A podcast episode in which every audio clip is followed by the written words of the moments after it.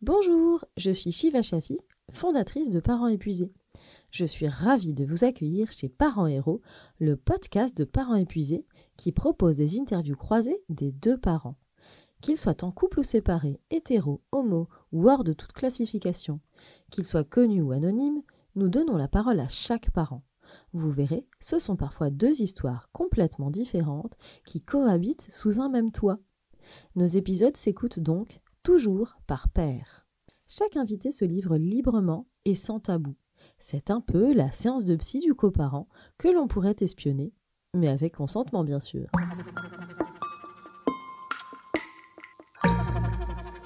Pour les deux nouveaux épisodes d'aujourd'hui, j'ai rencontré Sabrina et Raphaël qui m'ont confié leur ressenti sur un sujet ô combien tumultueux et complexe.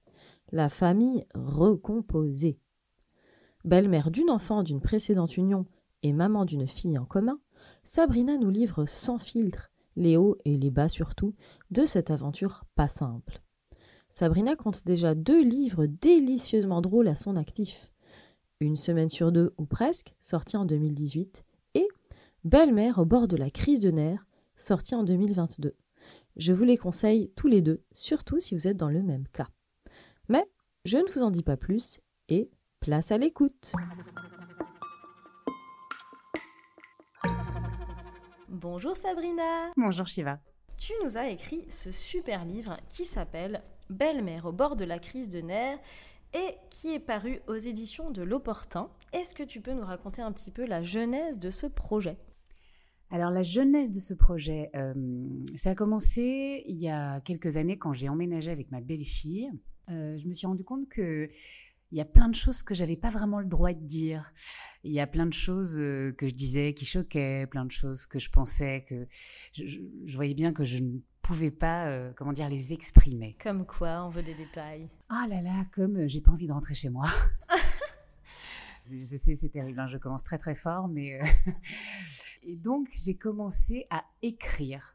Alors, écrire des petits chapitres, euh, des petites journées, des petites anecdotes en me disant, ben, un jour, ma fille ou ma belle-fille les liront et au moins comprendront euh, ce que c'est de vivre euh, la vie qu'on a, a commencé à vivre ensemble il y, a, il y a un peu plus de six ans maintenant. Et puis un jour, je me suis dit, tiens, je vais les lire à mon mec. Et toutes ces petites anecdotes, j'ai commencé à les lire à mon mec. Ces anecdotes euh, euh, qui euh, réunissaient aussi des, petites histoires sur son ex, hein, parce que l'ex évidemment est très présente dans une famille recomposée. donc voilà, j'ai un petit chat dans la gorge. et puis bonjour Alex. et donc c'est vrai que le fait euh, de les exprimer comme ça à mon conjoint euh, sous forme euh, d'écriture faisait que j'arrivais à faire passer un certain nombre de messages que, par exemple, je ne pouvais pas faire passer oralement parce que de toute façon, ça montait vite dans les tours, parce que ça monte vite dans les tours quand il s'agit du, bel enfant, malheureusement. Quand tu nous dis que tu n'avais pas envie de rentrer chez toi, est-ce que tu peux détailler un peu? À vrai dire, c'était une sensation assez pesante. C'est-à-dire que quand j'ai commencé à emménager, enfin quand j'ai emménagé avec ma belle-fille, elle a eu du mal évidemment à, m'intégrer dans sa vie. Donc pour elle, je n'existais pas. C'est-à-dire qu'elle ne me disait pas bonjour, elle ne me disait pas au revoir, elle ne me disait pas merci. Euh, quand elle avait quelque chose à demander, elle allait demander à son père, même si son père était à 200 mètres et que moi, j'étais dans la cuisine et que je pouvais lui filer le petit verre pour lui servir un verre d'eau. Et non, il fallait qu'elle demande à son papa. Et puis donc voilà, j'ai voulu en fait, euh, je crois, éviter ça et éviter aussi les conflits parce qu'il y avait énormément de conflits par rapport au quotidien, euh, par rapport à à tout ce qui est euh, bah, quotidien, horaire, euh, euh, jour de semaine, quand est-ce qu'on la récupère, quand est-ce que elle retourne chez sa mère, quand, est-ce que, à quelle heure, pourquoi, comment, mmh. l'école. Et en fait, je me suis sentie débordée par tout ça. Et je sais qu'il y a un moment, je me suis dit, mais je suis pas obligée de le vivre, en mmh. fait, mmh.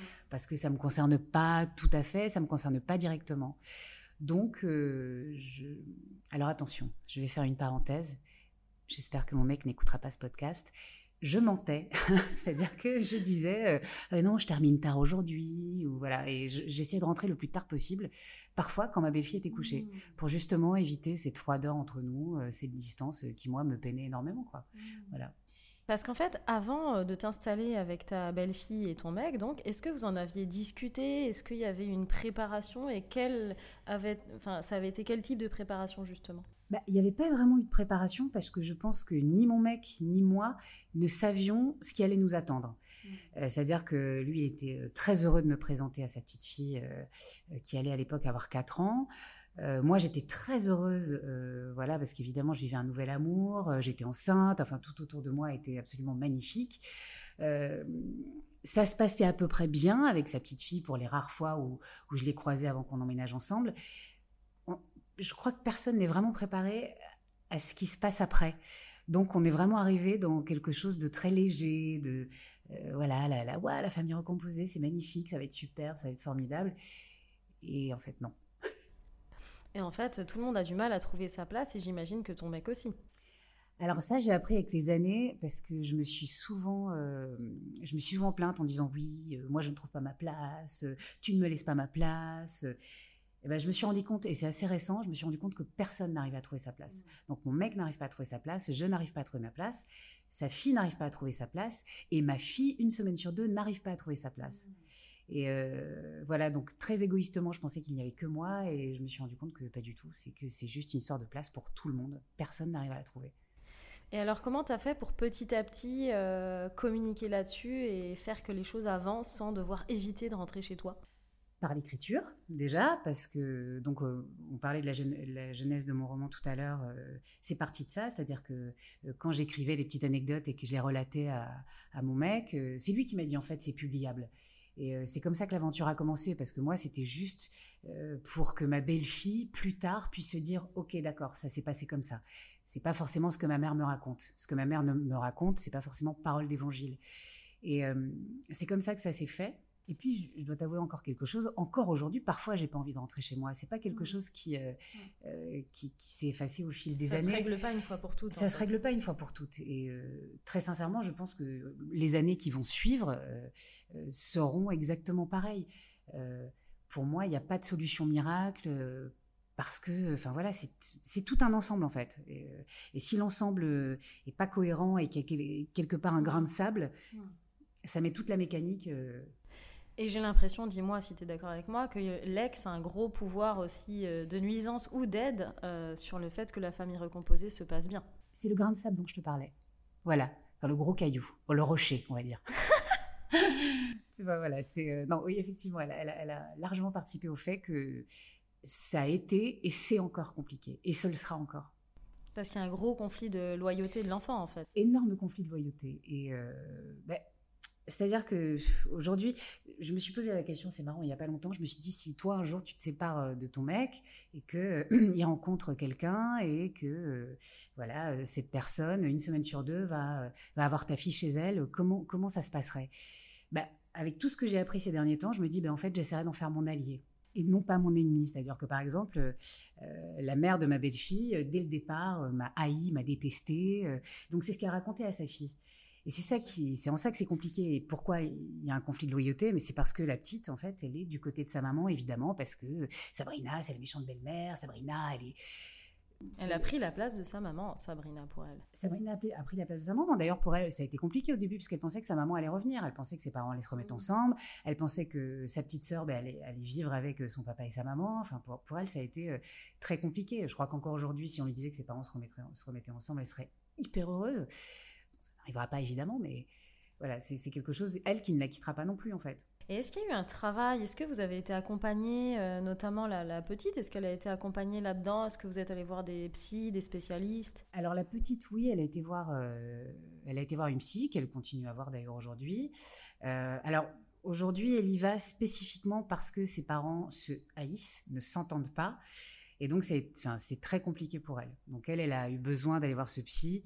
Euh, pour euh, parler de ça, pour se libérer, et puis aussi euh, probablement parler de moi. après, avec mon conjoint, on avait entamé une, thérapie de couple qui a été assez rapide, on va dire, parce que ça n'a pas forcément résolu nos conflits. Mmh. Mais je me rappelle qu'en sortant de ce rendez-vous, où en fait mon mec était extrêmement énervé par rapport à tout ce que j'avais pu dire, mmh. le soir même, c'est comme s'il avait réalisé quelque chose de dire effectivement, mon ex est trop présente. Euh, moi, j'ai coutume de dire que je, vivais en trouble. Euh, je pourrais encore le dire aujourd'hui de temps à autre, mais j'avais vraiment ce sentiment de vivre en trouble. C'est-à-dire qu'à un moment, ben, on ne formait pas une famille, on ne formait pas un couple, on formait un trouble et, euh, on vivait tous ensemble, même si elle ne vivait pas avec nous. Et en ça, ça a été très compliqué et je crois qu'il s'en est rendu compte. Et à partir de là, son ex n'était plus que, comment dire, pas une idée évidemment parce qu'elle est toujours présente, mais c'était beaucoup moins lourd à supporter. Parce qu'en fait, l'enjeu qu'il y a dans la famille recomposée quand on t'entend, c'est un enjeu de réussir à créer une famille. Qu'est-ce que c'est une famille en fait? Et qu'est-ce que c'est une famille recomposée? Très bonne question. Euh, moi, c'est vrai que j'ai le sentiment, quand on n'est que tous les trois avec mon homme, de former une famille. Euh, parce qu'il y a beaucoup d'amour, il y a énormément d'amour. J'ai ma fille, c'est quelqu'un qui est très câline, qui est très dans l'amour, qui dit souvent je t'aime, qui est très tactile et ma belle-fille, c'est tout l'inverse. C'est-à-dire que c'est une petite fille euh, très distante, euh, euh, qui n'a pas le je t'aime simple, avec son, même avec son papa, certainement pas avec moi, mais. Donc j'ai du mal à définir. Pour moi, la famille, c'est, disons que c'est quelque chose de fluide peut-être. Et la famille de recomposer, il y a quelque chose de dans la mécanique qui fonctionne pas parce que j'ai remarqué par exemple que ma fille, quand on était tous les trois, euh, c'était une petite fille très calme, c'est une petite fille voilà qui est très très dans l'amour avec son papa, sa maman, et dès que sa sœur arrive, elle aime sa sœur, vraiment à la folie, elle l'adore. Mais dès que sa sœur arrive, bah l'amour il est euh, décalé en fait, c'est-à-dire que son père euh, va plus s'occuper de sa grande sœur, va être plus présent, et donc il y a une certaine jalousie qui s'est formée. Et donc, j'ai remarqué que ma fille, une semaine sur deux, était beaucoup plus difficile. C'est-à-dire qu'elle voulait se faire remarquer, donc euh, elle va faire plus de caprices, plus de crises, plus de... Et elle aussi, je, lui avais, euh, fait entamer une thérapie justement par rapport à ça, parce qu'elle avait le sentiment que son papa l'aimait pas, elle avait le sentiment que son papa préfère sa grande sœur, enfin, elle a toujours ce sentiment. Et donc, elle avait commencé une thérapie euh, qui a un tout petit peu porté ses fruits, mais pas encore ça, mais en fait, tout le monde a très très peur euh, de perdre sa place. Tout le monde est un peu à l'affût euh, dans une famille recomposée. Je pense qu'il y a de ça, oui. Et puis, euh, je peux comprendre aussi la place de ma belle-fille dans le sens où bah, elle, elle voit pas son papa pendant une semaine. moi, ma fille, elle a constamment son papa avec elle et constamment sa maman. Et elle, bah, une semaine, elle a sa maman, une semaine, elle a son papa. Et bien sûr que ça doit être très compliqué pour elle. Et que, voilà, la tristesse aussi chez elle, elle est, elle est inhérente, quoi. Ça fait partie d'elle. et malheureusement, c'est comme ça, oui. On dirait qu'il y a un peu une peur de la perte euh, du parent, que ce soit euh, pour ta fille euh, dès que la grande sœur qu'elle adore est là. Elle a un peu la crainte de perdre un petit peu son papa. Et pour la grande, j'imagine, la semaine où elle n'est pas là, ça doit être terrible parce qu'elle a peur de se faire prendre sa place, entre guillemets, même si elle adore sa petite sœur. Il y a un petit mix de tous ces sentiments-là. Ah bien sûr, de toute façon, c'est aussi une question de jalousie. C'est-à-dire que oui, ma belle-fille a toujours une petite remarque parce que euh, son père a acheté un truc en plus à la petite, enfin voilà. Donc on essaie de lui faire comprendre, oui, mais il faut que tu comprennes que toi, tu as ta maman de ton côté, donc euh, voilà, c'est deux fois des vacances, c'est deux fois des Noëls, c'est deux fois des anniversaires, c'est deux fois. Et ça, euh, c'est compliqué, est-ce que ça soit intégré? Dans les deux cerveaux d'ailleurs, hein, c'est très compliqué. Ouais, il y a un peu deux niveaux en fait. Il y a deux niveaux, ouais, ouais, c'est ça, il y a deux niveaux. Donc on fait ce qu'on peut, mais c'est vrai que c'est jamais très évident. Après, dans les familles euh, normales, enfin nucléaires entre guillemets, euh, c'est exactement la même chose. Il y a énormément de jalousie entre les frères sœurs. Ils comparent. Donc je pense que tu as ça, mais en multiplié par mille. Mais la même crainte euh, existe dans les familles. Oui, c'est ça, la même crainte. Oui, c'est exactement ce qu'on disait parce que moi, je dis souvent que ma fille, quand elle retrouve sa sœur, c'est le bonheur intégral. Et dix minutes après, c'est déjà des disputes. Euh, après, c'est ce que je dis, c'est dans toutes les fratries, c'est pareil, mais effectivement, il y a cette petite chose en plus parce que c'est des demi-sœurs et parce qu'il y a forcément euh, de la jalousie et forcément de la rancœur par rapport à, euh, au Noël parce qu'elle, elle a eu ça et pas moi. Et oui, mais voilà, et donc c'est pour ça que je, répète souvent à ma belle-fille, bon, ça va, euh, tu as eu deux mois de vacances absolument fabuleux, pendant que ta petite sœur était au centre de loisirs. On va toujours remettre les choses à leur place, en fait. Euh, voilà, pour essayer que de, faire comprendre aux deux que tout va bien, en fait. Pour les deux, pour l'une et pour, et pour l'autre, il n'y en a pas une qui est lésée par rapport à l'autre. Ou, euh. Que c'est pas grave si elles n'ont pas exactement la même place, tant qu'elles ont toutes les deux la place, une place aussi importante. Exactement, ouais. Et sur le côté justement se mettre d'accord sur les principes d'éducation, parce que ça, ça, peut être un très gros sujet, très souffrant. Euh, comment vous faites? Est-ce que vous réussissez à, vous en parler? Est-ce que tu réussis à avoir un rôle dans l'éducation finalement de cette belle fille euh, que tu élèves à moitié, puisque la moitié du temps elle est avec toi, donc on mhm. pourrait estimer que c'est normal que tu en aies un. Comment ça se passe sur ce plan-là? Eh Bien, ça ne se passe pas. Euh, Euh, non, non, non. Je, écoute, euh, c'est en ça que j'ai j'ai toujours du mal à trouver ma place. Euh, c'est compliqué à expliquer, c'est-à-dire que voilà, quand elle était petite, quand, je commençais à, râler parce qu'elle laissait traîner ses affaires ou que je disais bon, ben maintenant range ta chambre ou des choses comme ça, je sentais qu'en fait j'avais pas de légitimité. Mmh. Et, je l'ai très vite compris, et mmh, ce qui a fait que bah, j'ai commencé de plus en plus à me taire et pour, pour au final ne plus rien dire. tu t'es désengagée. Je me suis complètement désengagée complètement désengagée parce que voilà, enfin c'était toujours des reproches de la part de mon mec. Euh, je, suis beaucoup plus dure avec ma fille euh, qu'avec ma belle-fille parce que voilà, ma belle-fille, euh, bah parce qu'en fait sa mère ne m'a pas laissé cette place non plus. dès le départ. C'est-à-dire qu'elle envoyait des mails à mon mec en disant Je ne veux pas que Sabrina participe à l'éducation, je ne veux pas que Sabrina prenne quoi que ce soit comme décision, je ne veux pas que Sabrina. Et, et c'est ce qui s'est passé en fait. Euh, malheureusement, euh, moi, j'ai complètement lâché l'affaire là-dessus, et ce que je trouve assez triste, parce que quelque part, euh, comme tu disais, c'est-à-dire qu'elle est une semaine chez moi, une semaine sur deux chez moi, donc. donc voilà, bon après évidemment je lui dis, je, lui dis range ta chambre, des choses comme ça, mais sur les choses qui me tiennent vraiment à cœur, j'ai lâché l'affaire, voilà. Enfin, dis-moi si je me trompe, tu as un petit peu l'impression que tu as une intruse chez toi de temps en temps et que tu pas complètement chez toi quand elle est là. Non, c'est vrai, c'est exactement ça. C'est-à-dire que bah, je suis chez moi sans être vraiment chez moi. Il y a, il y a une personne de plus, euh, comme une colocataire. Euh, euh, enfin, d'autant plus quand à l'époque elle me prenait pour un meuble, c'est-à-dire que je n'existais absolument pas pour elle. J'avais encore plus ce sentiment de d'être, de, de, pas être chez moi, de, de pas être, de pas être bien chez moi. Donc c'est pour ça mmh. aussi que j'essayais d'y être le moins possible.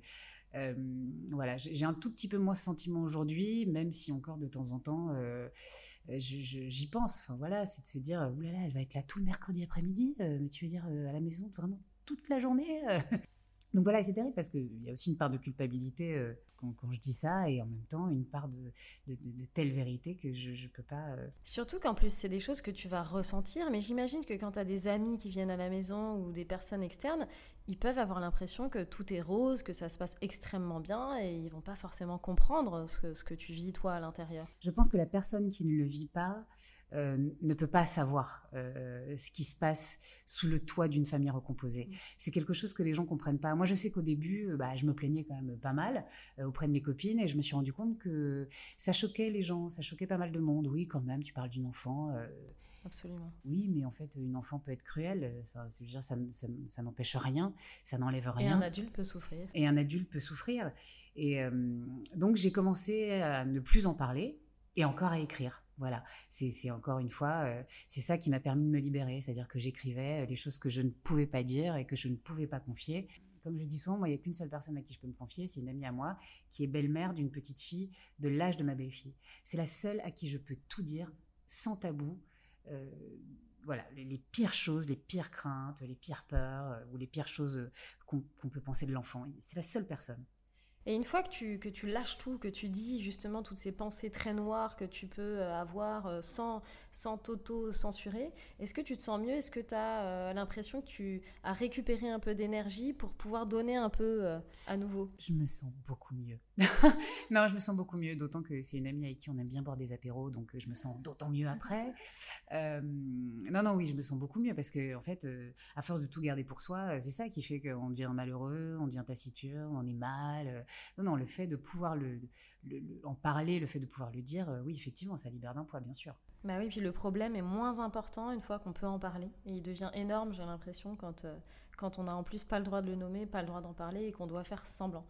Exactement. Est-ce que tu as l'impression que chez toi, tu dois jouer un rôle et que tu dois, que tu n'es pas toi-même, que tu, que tu, que tu fais semblant en fait? Oui. non, c'est dur à dire, mais euh, oui. Euh, quand je parlais tout à l'heure, quand je te disais que j'avais lâché l'affaire, euh, je sens aussi que j'ai lâché sur plein de trucs. Donc attention, ça va être très dur ce que je vais dire, mais par exemple, je m'oblige à m'intéresser à ma belle-fille. Mais c'est pas quelque chose dont j'ai forcément envie. C'est-à-dire que j'ai plus envie de m'intéresser à ma fille, j'ai plus envie de m'intéresser à moi, de m'intéresser à mon mec et de m'intéresser. Mais je vais me forcer parce que euh, bah, déjà en fait bizarrement ça me fait de la peine aussi de, de faire comme si elle n'était pas là euh, parce que je ne trouve pas ça très sympathique mais aussi parce qu'il y a mon mec qui est à côté donc euh, je ressens comme une obligation voilà bah, t'as passé une bonne journée voilà qu'est-ce que t'as fait qu'est-ce que même si parfois ça ne m'intéresse absolument pas. Et c'est terrible à dire, mais c'est la vérité en fait. Et c'est ça qui est très compliqué à faire comprendre aux gens, c'est de dire, écoutez, moi, quand elle a débarqué dans ma vie, quand elle avait 4 ans, si tout s'était bien passé, peut-être qu'aujourd'hui, à 10 ans, ben, tout se passerait bien et qu'on déborderait d'amour l'une pour l'autre. Mais ce n'est pas le cas, parce qu'il y a eu, c'est un chemin de 7 ans qui a été semé d'embûches, euh, semé de, de pièges, et c'est ça qui est compliqué aussi. Voilà, donc aujourd'hui, je fais ce que je peux avec ce qu'on m'a donné pendant 7 ans aussi. Et même si c'est pas grand chose. En fait, il y a un attachement qui a été entre guillemets euh, un peu cassé et empêché par tout ce qui s'est passé. Et peut-être qu'aujourd'hui, quand tu la vois, quelque part, c'est aussi un danger. Elle représente aussi un danger pour ton équilibre, pour ton couple, pour euh, la sérénité dans la maison. Il y a, peut-être un petit côté comme ça. Ah mais totalement. Enfin, je veux dire, le nombre de fois où mon mec m'a dit euh, euh, on se sépare parce que ça marchait pas avec ma belle-fille. Enfin, je veux dire, je peux, je peux te les compter. Il y en, a, je peux pas te les compter justement parce qu'il y en a eu trop. Mais c'est quelque chose qui revient constamment sur le tapis. Enfin, je veux dire, qui, qui est revenu il y a pas très longtemps, juste avant qu'on parte en vacances. Et c'est comme si je vivais avec une épée de Damoclès au-dessus de la tête, en fait. Voilà. c'est en compète avec ta belle-fille parfois. Bah, ouais, enfin, c'est-à-dire que je sais qu'elle gagnera. Enfin, c'est terrible à dire, mais je sais que, genre, voilà, je suis pas à l'abri qu'un jour, ben, on se sépare avec mon mec et que ça sera parce que ça n'aura pas fonctionné euh, avec ma belle-fille. Et c'est terrible de se dire, euh, mon couple ne tient qu'à elle. Enfin, en tout cas, c'est l'impression que j'ai. Ce que, ce que j'ai écrit dans mon roman d'ailleurs, c'est de me dire, mais en fait, j'ai l'impression que mon couple ne tient qu'à l'entente. Euh, qui va arriver entre, entre ma belle-fille et moi. Et c'est terrible de se dire ça, parce qu'on a un enfant en commun.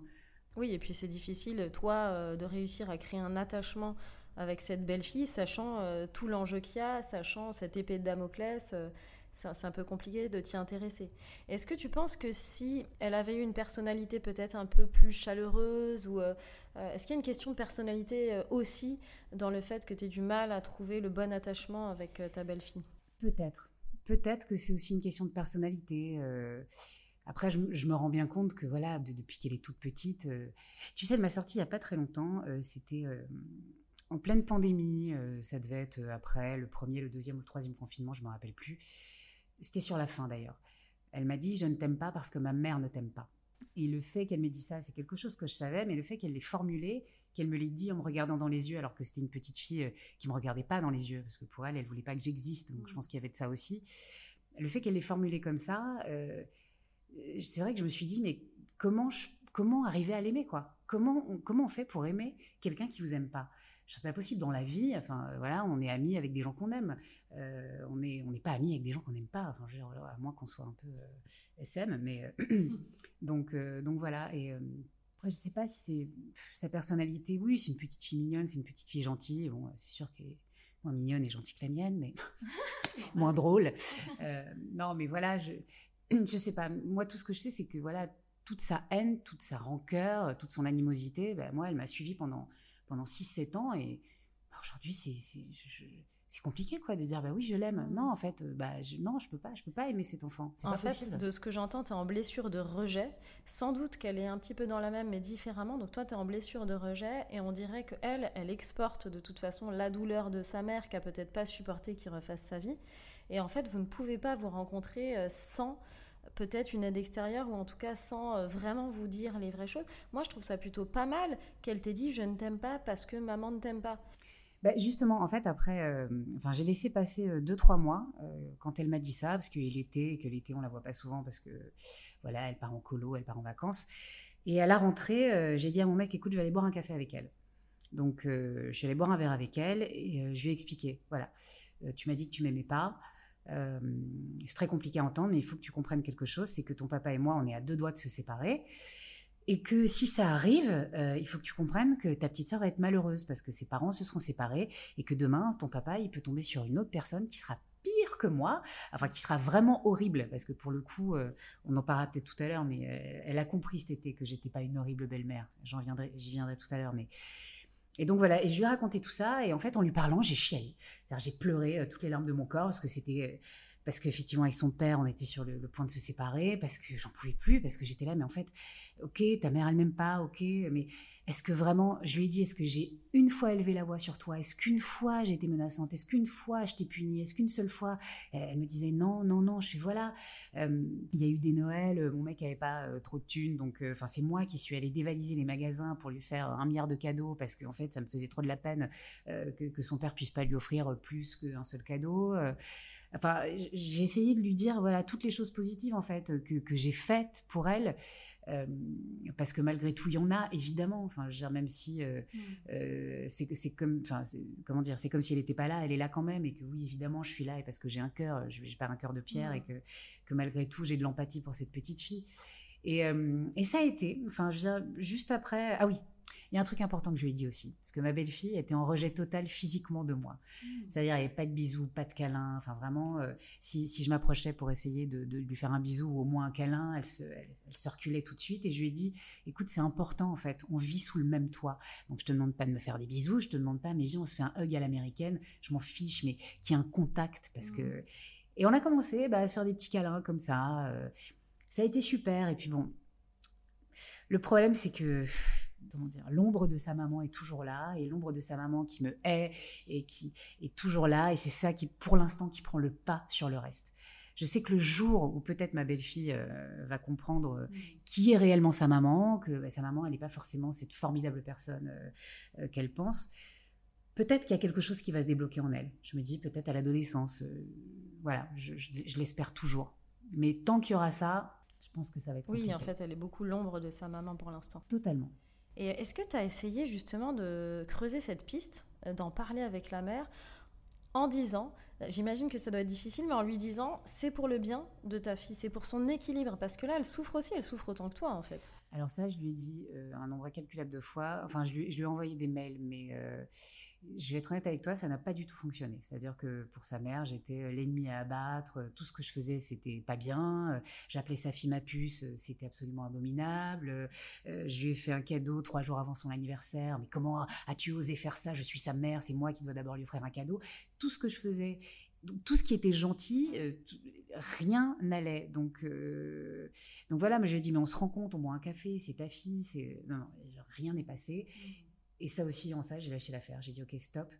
Je l'ai bloqué parce que c'était du harcèlement, c'était des ah insultes, ah c'était. Donc j'ai dit, ok, c'est fini, c'est terminé. Moi, je bloque tout, je ne veux plus rien savoir. Je, voilà, c'est parce que ça aussi, c'est trop de souffrance. Que, ah en tant que belle-mère, on en a gagné. Alors, je dis pas, évidemment, ma belle-fille aussi, je, ne mets, pas du tout, euh, je remets pas ça en cause du tout. Mon mec, euh, même ma petite fille, mais c'est vrai qu'il y a un moment, on se dit, ok, là j'arrête. Ah bah faut se protéger à un moment donné. Exactement, c'est tout à fait ça. Et est-ce que ton mec a essayé d'intervenir euh Oui. comment te dire? Ça ne fonctionne pas. Non, non, il a essayé d'intervenir maintes et maintes fois, mais de l'autre côté, on a quelqu'un qui, n'entend rien, qui ne veut rien voir, qui, qui est dans ses convictions, qui est sûr d'avoir raison. voilà. Et c'est tu vois, c'est drôle parce que moi, je m'étais dit, mais c'est quand même incroyable. Euh, normalement, quand on a un enfant, on veut le bien de son enfant. Et euh, là, j'avais l'impression que c'était tout l'inverse, c'est-à-dire qu'elle s'est servie aussi de son enfant euh, pour, se venger. Pour, je veux dire, là, ça, relève, pardon, mais presque de la maladie, quoi. je veux dire, elle a une telle rancœur en elle, une telle jalousie que c'est ça qui a fait que ça a détruit aussi pas mal de choses. non, mais mon mec, encore aujourd'hui, hein, je pense qu'il essaye, mais je veux dire, c'est peine perdue. Ça, c'est quelque chose qui n'arrivera jamais. Et ils étaient déjà séparés quand vous êtes mis ensemble? Oui, oui, ils étaient séparés depuis neuf mois, je crois. Ah oui, donc en plus, elle peut même pas t'accuser d'avoir séparé. Euh, ah ben non, pas du tout. Ah non, non, non, je n'y suis absolument pour rien. Mais euh, bon, malheureusement, je crois qu'il y a aussi, euh, voilà, c'est ça, c'est, bah, lui, il a refait sa vie, pas elle. Et donc il y a quelque chose, je sais pas, de hmm. l'ordre de la jalousie, de la rancœur, je sais pas, mais. elle est restée sur le carreau. Est-ce que tu penses que le jour où elle refait sa vie, peut-être que ce sera un peu plus facile? Non, ah, ah, mince Non, parce qu'elle a, elle a déjà eu euh, des, des conjoints, euh, voilà, euh, ça n'a rien changé. C'est marrant, souvent on m'a dit, t'inquiète pas, quand elle trouvera quelqu'un, ça ira mieux. Ça n'a rien changé, absolument rien. Donc non, c'est, enfin moi, voilà, je, me suis dit, rien ne changera, rien, jamais ne changera de son côté. Donc voilà, c'est aussi à moi à faire en sorte bah, que, de rendre les choses un peu plus faciles et voilà. Finalement, il n'y a que toi qui peux agir. Et... Bah, je ne sais pas s'il n'y a que moi qui peux agir. C'est vrai que mon mec, on ne peut pas dire qu'il agisse énormément. Mais euh, oui, mais après, j'agis euh, j'agis aussi pour moi et pour ma fille, en fait. Je, me suis dit ça aussi dernièrement. C'est-à-dire que, voilà, moi, ça fait sept ans que j'essaye de, voilà, que les choses se passent bien. Mais euh, malgré tout, c'est quand même moi qui m'en prends plein la face. donc voilà, donc je me suis dit, OK, bah, je, moi, je me protéger moi, je me protéger ma fille aussi. Et puis et puis voilà, il y a quelque chose, ouais, je lâche un peu, quoi. Voilà. Hmm. Et est-ce que tu t'es déjà dit, bon, euh, cette relation, on va de toute façon pas y arriver et il va falloir quand même vivre comme ça. Je suis dans un process d'acceptation de on n'est pas obligé de s'aimer et c'est ok. voire même de dire à ta belle-fille, t'es pas obligé de m'aimer, même si tu me détestes, c'est ok, t'as le droit de ressentir ce que tu ressens. En revanche, on se respecte, il y a un minimum de règles et pas de problème. Je suis d'accord pour qu'on ne fasse pas semblant euh, qu'on ait une famille, qu'on s'adore, etc. Ouais, mais ça, c'est des choses que je lui ai déjà dites, effectivement. Oui, tout à fait. Et euh, voilà, après, euh, tu vois, je voulais revenir là-dessus, c'est-à-dire que cet été, on est parti en vacances avec mon amie qui a une belle fille qui a 10 ans. bon, ma pote, c'est pas comme moi. C'est-à-dire que moi, je cache les trucs, je suis sympa, voilà. Je... Bon, elle, clairement, hein, elle est absolument abominable avec sa belle-fille. C'est-à-dire que vraiment, elle est, euh, elle est tout le temps sur son dos, elle lui hurle tout le temps dessus, euh, elle lui met des règles et des règles et des règles, elle la punit, enfin vraiment. Et ma belle-fille, elle a observé ça pendant une semaine. Et à un moment, je suis allée la voir, j'ai fait alors, tu, trouves encore que je suis? En fait, non, elle, a bien vu qu'en fait, bah, j'étais quelqu'un de sympathique, voilà, de bienveillant. je, tourne beaucoup les choses avec de l'humour. Euh, c'est-à-dire que j'essaie de, toujours dédramatiser les choses avec de l'humour. Et là, euh, là, je pense qu'elle a réalisé quelque chose cet été. Et peut-être que ça a débloqué quelque chose. je ne sais pas si ça va débloquer, parce qu'on on connaît aussi la versatilité des enfants, mais ça a débloqué quelque chose en elle. Je l'espère en tout cas.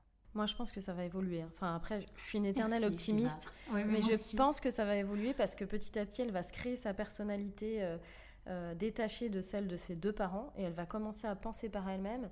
Ça, et d'autre part, il y a tout l'environnement extérieur, ses amis, etc. Les filles, ça parle quand même beaucoup. Euh, donc je pense qu'à un moment donné, elle aura peut-être un retour. Est-ce que d'ailleurs, tu t'es déjà dit, euh, peut-être que euh, ses amis peuvent être mes alliés, peut-être que je peux les inviter et, et, ses amis vont voir que je fais des trucs sympas et ça va m'aider dans la relation euh, alors, c'est pas des choses que je me suis dites, mais en tout cas, oui, quand on a, par exemple, on avait invité sa petite copine à la maison, euh, euh, bah, elle a bien vu que, c'est moi qui avais décoré, j'avais fait des pieds et des mains pour aller acheter plein de choses pour que ça soit joli. voilà, je, je l'ai fait rire, donc effectivement, je, pense que ça peut influer, euh, ça peut influencer euh, ma belle-fille. Effectivement, elle a sa cousine aussi qui a son âge, euh, sa cousine qui m'adore, qui est ma nièce. Mmh. Enfin voilà, donc je pense que ça aussi, ça peut, ça peut la faire mmh. évoluer. Et puis ma fille en fait, parce que j'ai ma fille tout simplement de se dire, ben, en fait, ma mère elle est sympa, donc il faut juste que tu te détendes, c'est tout. Mais après, encore une fois, c'est ça. C'est-à-dire que quand elle ramène entre nos murs la, la, rancœur de sa maman, euh, les méchancetés de sa maman, bah, c'est ça, je trouve, qui est le plus compliqué à gérer, en fait. Parce que s'il n'y avait pas tout ça, euh, je suis persuadée que ça serait évidemment mieux passé. Évidemment. il n'y a, a, pas une compète, c'est pas une compétition, pas du tout. Enfin, moi, je n'ai absolument pas envie d'être la maman de cette petite fille. Elle a une maman, c'est très bien comme ça. Maintenant qu'il y ait des règles sous mon toit, oui, bien sûr, parce que c'est mon toit. Euh, et celui de mon conjoint, bien sûr. Non, mais et de l'affection aussi, parce que l'affection, ça peut complètement se développer à partir du moment où euh, on est un petit peu ouvert aussi. Bah, complètement. Moi, c'était quelque chose qui me manquait vraiment. C'était un peu de chaleur humaine. Euh, voilà, moi, mm. sa froideur, c'était très compliqué pour moi, cette distance qu'elle a mis entre nous. Mais encore, tu vois, je me dis peut-être, là, elle a 10 ans, elle arrive dans l'adolescence. Est-ce que peut-être à un mm. moment, bah, elle se confiera pas plus à moi qu'à sa maman? Peut-être que c'est des choses qui vont arriver, parce que bon, je mm. sais que sa mère est. je sais qu'elle commence à trouver sa mère relou. Donc ça, tu vois, ça peut me faire gagner des points. c'est certain, c'est certain. Et est-ce que tu en as voulu ou est-ce que tu en veux encore euh, beaucoup à ton mec justement de pas savoir gérer ça et d'arriver avec toutes ces guerres? Alors oui, je lui en ai voulu. Et oui, je peux continuer à lui en vouloir. En fait, euh, écoute, il m'avait dit un truc, parce que, parce que je m'étais énervée, parce que je trouvais qu'il disait oui à tout, il disait oui trop facilement pour tout, tout le temps. Et il me disait, euh, écoute, j'ai pas envie qu'elle me fasse chier. Ce que je comprends, parce qu'effectivement, c'est quelqu'un qui peut être. Euh, elle, peut rentrer presque dans le harcèlement pour, euh, pour essayer de convaincre l'autre. Donc il y, a quelque chose que j'ai compris et en même temps, euh, je trouvais ça injuste parce que c'était au détriment de notre quotidien à nous, c'était au détriment de notre famille. Donc même si aujourd'hui, moi, je me suis vraiment détachée de tout ça, parce qu'avant, je, me trouvais beaucoup trop impliquée. Maintenant que je me suis détachée de tout ça, je lui en veux un petit peu moins. Je, me dis, allez, maintenant, c'est lui, il se démerde. C'est, c'est-à-dire qu'avant, il se confiait énormément à moi. Et là, je lui ai dit, euh, il y a un an, je veux plus rien savoir. Hmm. Je ne veux plus rien savoir de tes conflits. Hmm. Voilà. Et depuis que je ne sais plus rien, je trouve que ma vie va beaucoup mieux. Mais en fait, oui, c'est pas les tiens quelque mais part. Non, ce ne sont pas les miens. Et ça, c'est que. Mais après, moi, je, voilà, je voulais pour lui une confidente. Je voulais, voilà, je voulais qu'il puisse se confier à quelqu'un. Je voulais qu'il puisse. Et puis en fait, je me suis dit, mais c'est pas, c'est pas bon. C'est déjà, c'est pas bon pour notre équilibre. Mm. Et puis pour, pour, pour, le reste, pour notre vie de couple, pour, pour notre vie de famille. Voilà. Et c'est vrai que je lui ai dit, je, je veux plus rien savoir. Et de temps en temps, il essaye quand même de me dire, oh là là, bon oui, bon, écoute, je veux rien savoir. Voilà, il se démerde, il fait ses choses. tant pis pour lui s'il n'arrive pas à, voilà, parce que c'est ça en fait, c'est dire les choses, c'est dire oui, non. Mais pas tout le temps oui, oui, oui, oui, oui. C'est certain, c'est certain. Et pour les moments euh, familiaux du type euh, Noël, euh, partir en vacances ensemble, est-ce que c'est des sujets du coup compliqués? Est-ce que toi, il y a des moments où tu aimerais juste partir bah, sans ta belle-fille? Comment ça se passe? Alors écoute, oui. non, en fait, euh, non, alors, euh, c'est-à-dire que hum, pour l'été, euh, ils font deux semaines, deux semaines. Donc, il y a une année, nous, on parle les trois premières semaines d'août. Donc, il y a une année sur deux, on a les deux premières semaines d'août. Euh, je te cache pas que cette année, on l'a eu qu'une semaine. Donc, ça s'est extrêmement bien passé. Mais c'est-à-dire que je suis déjà inquiète pour l'année prochaine. On l'aura les 15 premiers jours d'août. Et ça, en fait, c'est voilà, ça me fait déjà mal au bide alors que c'est dans un an. Mais parce que, enfin, c'est, je, sais qu'il va y avoir des, des, conflits forcément avec mon mec. Il y aura des conflits parce que ma petite fille, bah, sa grande sœur, va pas être sympa et que donc c'est terrible à dire, mais j'ai déjà mal au bide de ça. Mmh. Et c'est pour ça que pendant l'année, alors attention, chers auditeurs, vous allez peut-être me détester, mais je, quand on part en week-end, je choisis des week-ends où ma belle-fille n'est pas là. Et c'est terrible à dire, mais au moins je pars le cœur et le ventre léger. Parce que malheureusement, euh, bah, c'est vrai que quand elle est là, c'est pas pareil. C'est-à-dire que moi, j'ai toujours ce petit mal de bide parce que je pourrais dire un truc qui va vexer mon mec et donc mmh. euh, il va me le dire derrière. Euh, et, puis ça peut être des trucs tellement bêtes mmh. que des fois je dis, les, je dis une chose, il va m'en vouloir et je, suis là, mais je, attends, je comprends pas. Tu, tu mmh. m'en veux de ça? Ah oui, d'accord. Donc on en est là. Donc donc oui, effectivement, je... En fait, il n'y a pas le socle d'affection et il y a le rejet qui est, tout le temps là et qui du coup fait qu'on peut, on peut plus être normal en fait. Ah mais moi non, mais comme tu disais tout à l'heure, moi je suis pas moi-même quand elle est là. Enfin, je, je vois bien quoi. Je suis plus, déjà, je suis plus en retrait avec ma propre famille en fait. Euh, je suis plus en retrait, euh, j'observe, euh, voilà, je laisse mon mec un peu gérer pour ce qui est la bouffe, les trucs. Voilà, moi, je, je, le sens. Oui, effectivement, je le sens. Et mmh. puis, hop, quand elle part, eh ben, de nouveau, allez, ça y est, je peux détendre euh, mon sphincter, et puis voilà. Est-ce que ça t'a surpris euh, quand tu as découvert euh, justement tous ces travers de la famille recomposée? Est-ce que tu t'es dit, mon Dieu, je m'attendais pas à ça, personne n'en parle? Enfin, qu'est-ce que tu t'es dit? Exactement ce que tu viens de dire exactement ce que tu viens de dire. dire moi, j'avais jamais été confrontée à ça. Dans mon entourage, euh, écoute, j'avais pas de belle-maman, j'avais pas de... Et donc, je ne savais pas ce que c'était. Et d'ailleurs, depuis, je me suis inscrite euh, à tous les groupes de belles-mères possibles, inimaginables. Et en fait, je me dis, ah oui, oui, d'accord, en fait, c'est ça. C'est-à-dire qu'on ressent quasiment toutes la même chose sur le quotidien, sur le fait de ne pas pouvoir avoir son mot à dire, sur le rejet du bel enfant. Enfin, et je me suis dit, ah oui, d'accord, ah, c'est ça. Mais effectivement, avant, j'en avais jamais entendu parler. Et puis moi, c'est des choses que j'ai découvertes au fur et à mesure. Je me suis dit, alors attends, ça, va être comme ça tout le temps, en fait. Euh, c'est-à-dire que j'ai pour des horaires, mais ça, peut prendre des proportions mmh. mais hallucinantes mmh. sur des jours de récupération, sur. Euh, et je me suis dit ouais d'accord, ok, tu t'es engagé là-dedans, mais je le savais pas. Bah, non, on le sait pas avant. C'est clair. Et si tu devais, alors déjà tu fais, as fait ce livre-là, donc merci, euh, enfin un grand merci parce que je pense que c'est c'est d'utilité publique et je pense que comme tu le dis, on, tous ceux qui, vivent en famille recomposée euh, vivent en, partie ça ou du moins pendant des phases, c'est certain. Après, on peut plus ou moins réussir à entre guillemets tomber amoureux des enfants d'autres. En fait, moi, ce que je pense, c'est que contrairement à une famille nucléaire au sens sociologique du terme les enfants, les enfants qui sont les nôtres, on va supporter plein de choses qui sont sans doute insupportables parce que ce sont nos enfants, parce qu'il y a ce socle euh, d'amour, etc. Pas forcément le lien du sang, parce qu'avec un enfant adopté, c'est la même chose, mais en tout cas, on ne subit pas. Enfin, si, un petit peu quand même, mais, beaucoup moins. Or, euh, quand euh, on a les enfants, les enfants de l'autre et qu'il n'y a pas ce socle d'amour, et c'est encore plus dur quand ils sont plus âgés, c'est extrêmement difficile. Pourtant, toi, tu l'as eu à 4 ans. Et oui, ouais. Mais tu vois, c'est marrant parce que quand tu dis ça, euh, moi je remarque aussi la différence que mon mec fait entre euh, notre fille et sa fille aînée. Mmh. Euh, ça, j'ai remarqué ça parce que tu vois, par exemple, quand elle était petite, elle n'arrivait pas à s'endormir. Donc, ben, mon mec, tous les soirs, allait s'allonger à côté d'elle jusqu'à ce qu'elle s'endorme. Donc, jusqu'à 22h, 22h30, 23h. Et, et puis par exemple, moi, ma fille, elle n'a jamais eu de soucis de sommeil. Et puis vers deux ans et demi, on est parti en vacances et ça a eu complètement pété le sommeil. Et donc elle pleurait et je disais, bah, tu peux aller t'allonger à côté d'elle pour qu'elle dorme, pour qu'elle s'endorme. Et là, elle me disait, non, non, c'est bon, elle en a pas besoin. Puis elle, elle a ses deux parents sous le même toit. Et ça, c'est quelque chose qui est revenu assez régulièrement de dire non, non, elle, elle a la chance d'avoir ses deux parents sous le même toit. Donc, et je vois la différence qu'il fait entre les deux. Mmh. Euh, et pourtant, c'est ses deux filles, donc c'est le même socle d'amour. Mais il porte en lui une telle culpabilité d'avoir quitté euh, son ex. Enfin, il est très content d'avoir quitté son ex, attention. Hein. C'est lui qui est parti. Mmh. Euh, je n'en pouvait plus, mais le fait d'avoir fait vivre ça à sa fille et le fait de faire vivre à sa fille, mmh. euh, euh, d'avoir des parents séparés et de, vivre tous les inconvénients d'avoir des parents séparés, c'est une culpabilité qui ne le lâche pas mmh. et qui, je pense aussi, entache en fait notre vie de famille, qui se répercute sur notre vie de famille. Et ça aussi, c'est quelque chose, moi j'adorais qu'il puisse le, soigner, mais euh, je ne sais pas s'il en a vraiment conscience. Je suis pas certaine.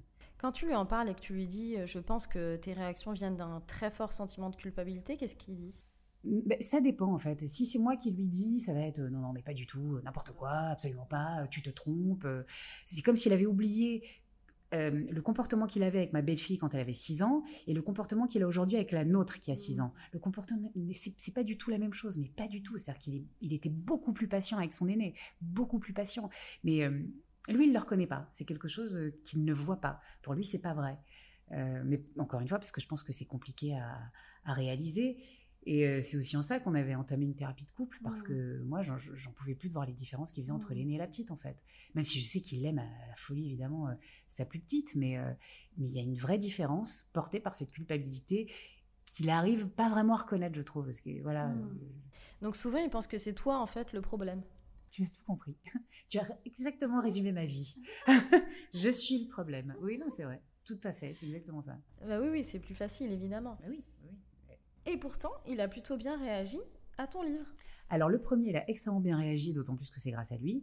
Et le deuxième, euh, le deuxième roman, en fait, je suis allée beaucoup plus loin. C'est-à-dire que j'ai vraiment soulevé les problématiques. Le premier, il est plus dans l'humour, je trouve qu'il est plus euh, euh, dans les petites anecdotes. Ah, donc le premier s'appelle Une semaine sur deux ou presque, et il est plus dans le registre de l'humour, c'est ça? Plus dans le registre de l'humour. je survole plutôt les problèmes, enfin je trouve en tout cas, ça c'est mon point de vue. Et, et c'est pour ça qu'il y en a eu un deuxième, c'est parce que j'avais pas fini de tout dire. Voilà, j'avais encore énormément de choses à dire. Mmh. Et euh, donc là, j'ai soulevé. Euh, donc il y aura un troisième, j'imagine. Alors, peut-être à l'adolescence, tu sais, j'y pense, effectivement. Mais euh, ce que j'ai fait, alors, bon, pour l'instant, c'est au stade de projet, mais j'ai écrit un livre pour enfants, justement, pour parler de ça. Mmh. Euh, de la famille recomposée aussi, de la belle-mère. Mmh. Euh, pour tous les enfants, la belle-mère. C'est ça, mmh. c'est exactement ça. Merci Disney, enfin, merci les contes, parce qu'à la base, c'est les contes. Mais je veux dire, Disney a quand même métamorphosé ça sous une forme quand même très laide. la marâtre. Et donc voilà, c'est compliqué. Et alors j'espère pouvoir un jour le sortir, mais oui, j'ai écrit un livre pour enfants euh, euh, à destination de toutes les petites filles et tous les petits garçons qui vont un jour avoir une belle-mère ou qui ont une belle-mère qui est en fait super sympa et plutôt jolie, euh, tu vois. Donc, donc voilà, mais c'est vrai que le deuxième, en tout cas pour tous les retours que j'en ai eu, les gens me disent ouais, mais on sent que il est beaucoup plus profond, il est beaucoup plus, dans, il va dans les problèmes quoi. Il met la main dans les problèmes. Voilà, de, des familles recomposées, des belles-mères, des beaux-pères. Et encore, les beaux-pères, je te dis. Euh, c'est pas la même chose, hein, les belles-mères et les beaux-pères. Ouais, je suis d'accord, c'est pas la même chose. Mais je pense peut-être parce qu'effectivement, ils s'impliquent moins, ou il y a ils mettent une distance dès le départ, et voilà. Alors que nous, euh, peut-être instinct maternel, on a tout de suite envie. On y va à euh, fond. on y va à fond, mais bien sûr, parce qu'on est entière, et puis voilà. Ouais, c'est vrai. Et du coup, l'accueil que tu as eu de. Est-ce que tu peux nous parler un peu de l'accueil que tu as reçu suite à la publication de, de ce livre? Alors un très bon accueil de la part des belles-mères. Euh, je reçois pas mal de messages euh, justement euh, où les, les, nanas me disent merci, merci parce que vous avez écrit en fait tout ce qu'on n'a pas le droit de dire, tout ce qu'on pense. Il y en a une qui m'a écrit la dernière fois, enfin même une deuxième. J'ai laissé le livre à côté, enfin sur la table de nuit de mon chéri. J'espère qu'il le lira. voilà, je, je, me suis rendu compte que j'étais presque porte-parole de ces femmes qui, enfin voilà, c'est extrêmement tabou comme sujet. Et en revanche, euh, un accueil un peu froid, un peu mitigé de quelques personnes qui me disent que ça les met mal à l'aise, mmh. euh, que quand même on parle d'une enfant, que mmh. voilà, pour eux, ils se sentent un peu gênés par rapport à ça. Euh, mais encore une fois, c'est des gens, tant qu'on ne le vit pas, on ne peut pas savoir ce que c'est, quoi. Voilà. Ah oui, c'est des gens qui ne le vivaient pas. non, c'est des gens qui ne le vivent pas. Ah oui. pas. Non, Sinon, ça m'étonne. Non, non, bien sûr, c'est des gens qui ne le vivent pas du tout. Voilà, qui sont extrêmement, presque choqués par les propos que je tiens, mais au moins, c'est des vrais propos. Ah bah c'est des propos authentiques, tu, ne mens pas et c'est ça qu'on veut lire, hein, honnêtement. Et euh, est-ce que tu as reçu des témoignages de gens qui sont euh, dans le cas euh, un peu plus, enfin un peu différent et peut-être peut-être moins ou plus complexe, je sais pas, mais de deux parents qui ont des enfants séparément et qui vivent tous sous le même toit avec leurs enfants euh, de lits différents Alors, euh, non, mais ça, euh, j'ai pu le lire parce que je lis quasiment toutes les publications dans les groupes mmh. sur les réseaux sociaux. Et non, la problématique, elle, est encore, elle est encore ailleurs dans le sens où il y a l'éducation donnée aux enfants de l'un, l'éducation donnée aux enfants de l'autre, et ça fait des étincelles. Et puis euh, aussi, on essaie de réunir les enfants dans la même chambre, mais ça fonctionne pas parce qu'en fait, les enfants se fritent. Et euh, ça, c'est encore d'autres problématiques euh, que, que, que moi, je vis pas parce que mon mec et moi, on a à peu près, j'espère, le même point de vue sur l'éducation d'un enfant. Mais voilà, ça, c'est deux familles qui se rencontrent en fait. Ah oui, oui c'est extrêmement complexe. Ouais, ouais. Je te confirme. Alors Sabrina, est-ce que tu peux nous parler de la rencontre avec ta belle-fille?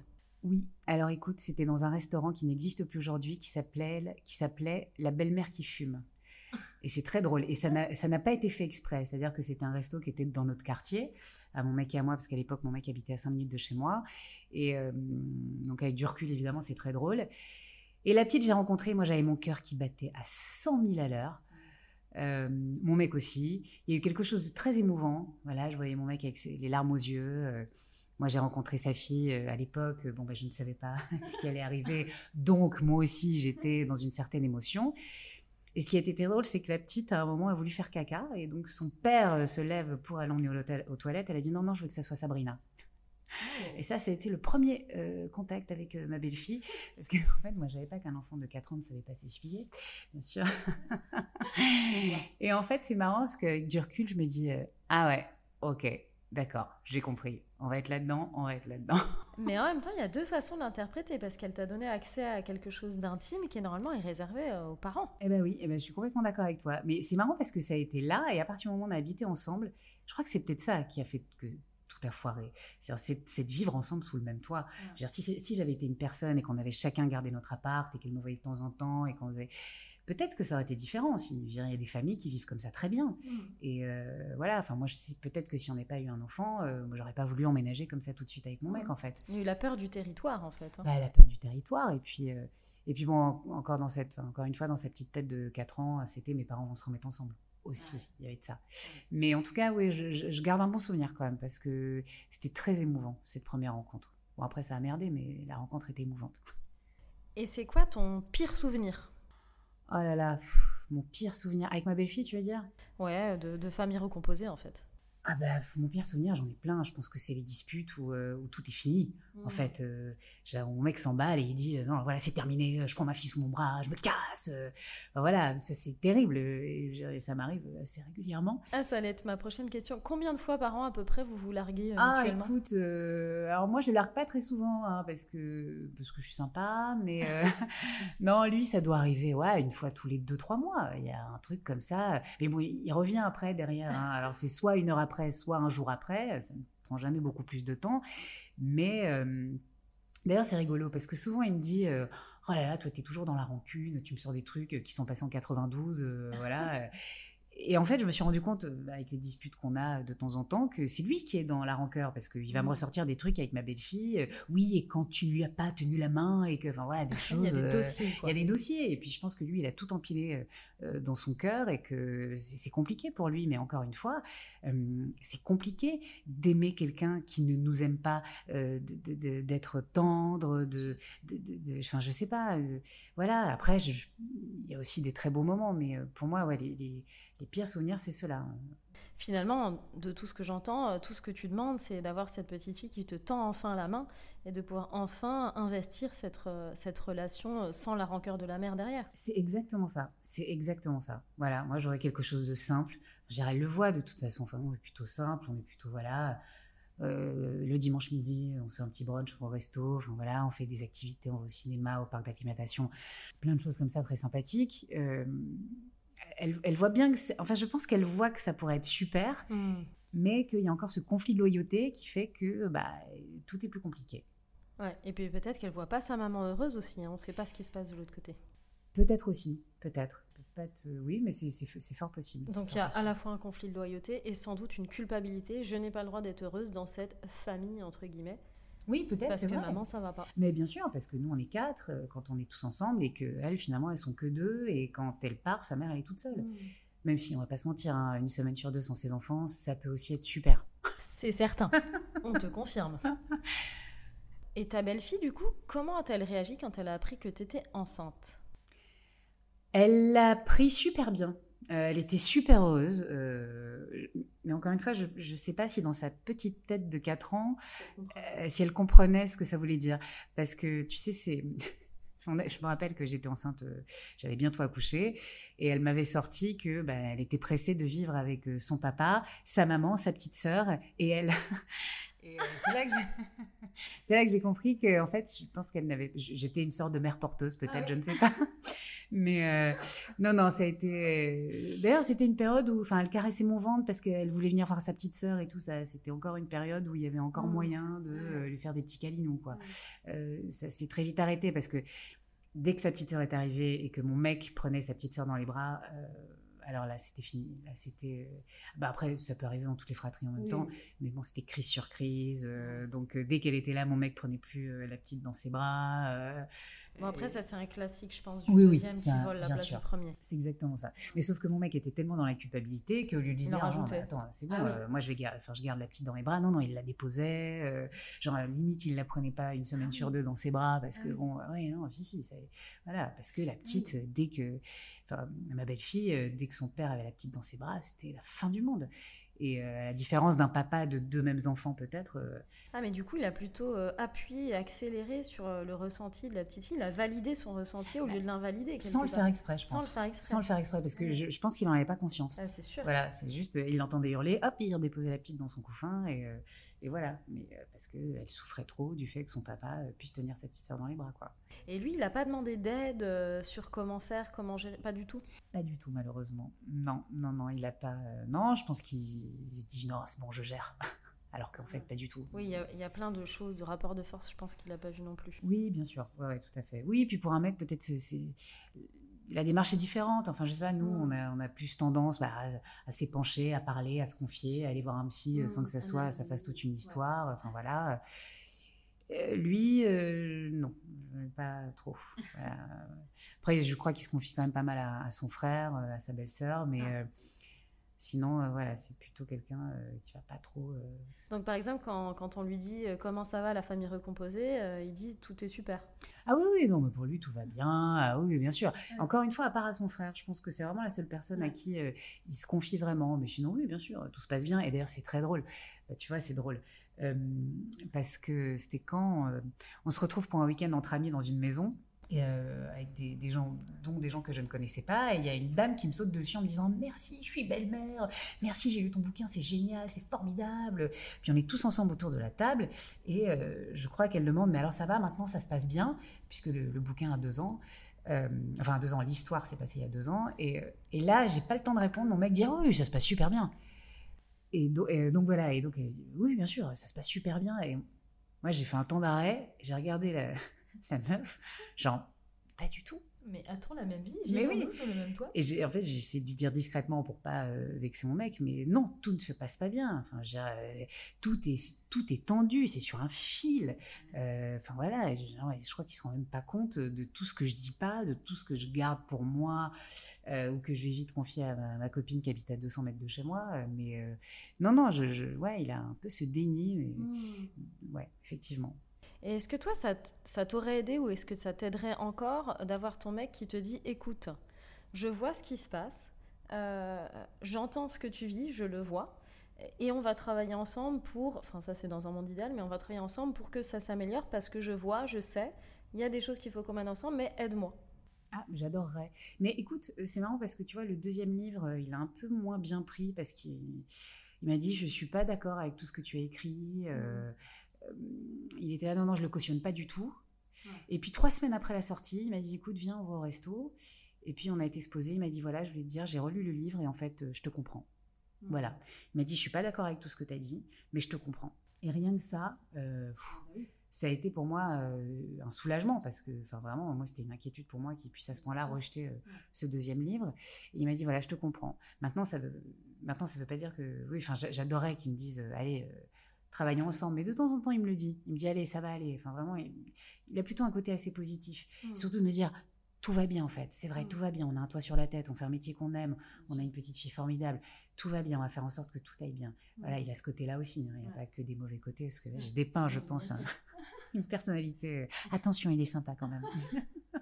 Par rapport du coup à cette historique et à comment tu entrevois l'avenir, est-ce que tu est-ce que arrives à te projeter à long terme avec lui?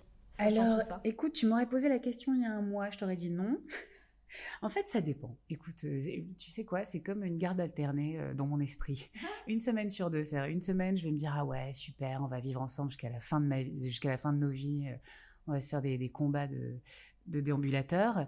Et puis l'autre semaine, ah bah non, ça ne fonctionnera jamais. limite, je prends un abonnement sur sologer.com pour avoir les alertes pour les appartes.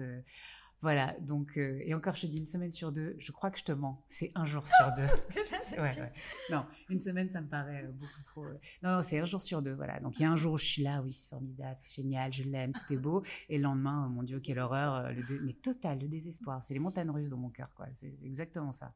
Bah écoute, euh, ce témoignage est vraiment hyper, hyper poignant, hyper juste, hyper authentique. Je te remercie beaucoup pour ta sincérité. En tout cas, je vous conseille vraiment euh, ce super livre de, je redis, Sabrina Marquez ou euh, Sabrina Marchese, si on veut prononcer à l'italienne. Donc, Belle-mère au bord de la crise de nerfs. C'est un livre qui est léger, hein, qui, est, franchement sympathique, très facile à lire avec des, des petits chapitres. vraiment, ça se lit bien. On n'est pas obligé d'avoir trois heures devant soi. on peut lire par petits morceaux. Euh, et vous verrez euh, les parents de familles recomposées et les belles-mères en particulier, vous allez vous reconnaître. Euh, les beaux-pères ou les pères dans les familles recomposées, lisez-le aussi parce que vous allez peut-être mieux comprendre et donc mieux vous parler.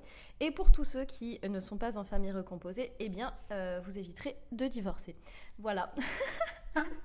C'était une blague, bien entendu. En tout cas, un grand, grand merci à Sabrina pour ce super témoignage. et, et, on va parler de ce livre de façon répétée parce qu'il faut qu'on en parle de ce sujet de la famille recomposée. Merci beaucoup Sabrina. Merci à toi Shiva.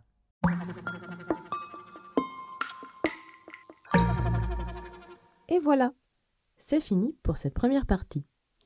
Je vous invite à poursuivre l'écoute avec Raphaël, tout aussi solaire et tout aussi honnête face à la situation. Et oui, pas toujours facile d'être celui qui est au milieu. Avant de vous quitter, si vous avez aimé notre podcast, N'hésitez pas à nous laisser 5 étoiles pour encourager toute l'équipe à continuer et à le partager autour de vous pour semer la good vibe épuisée.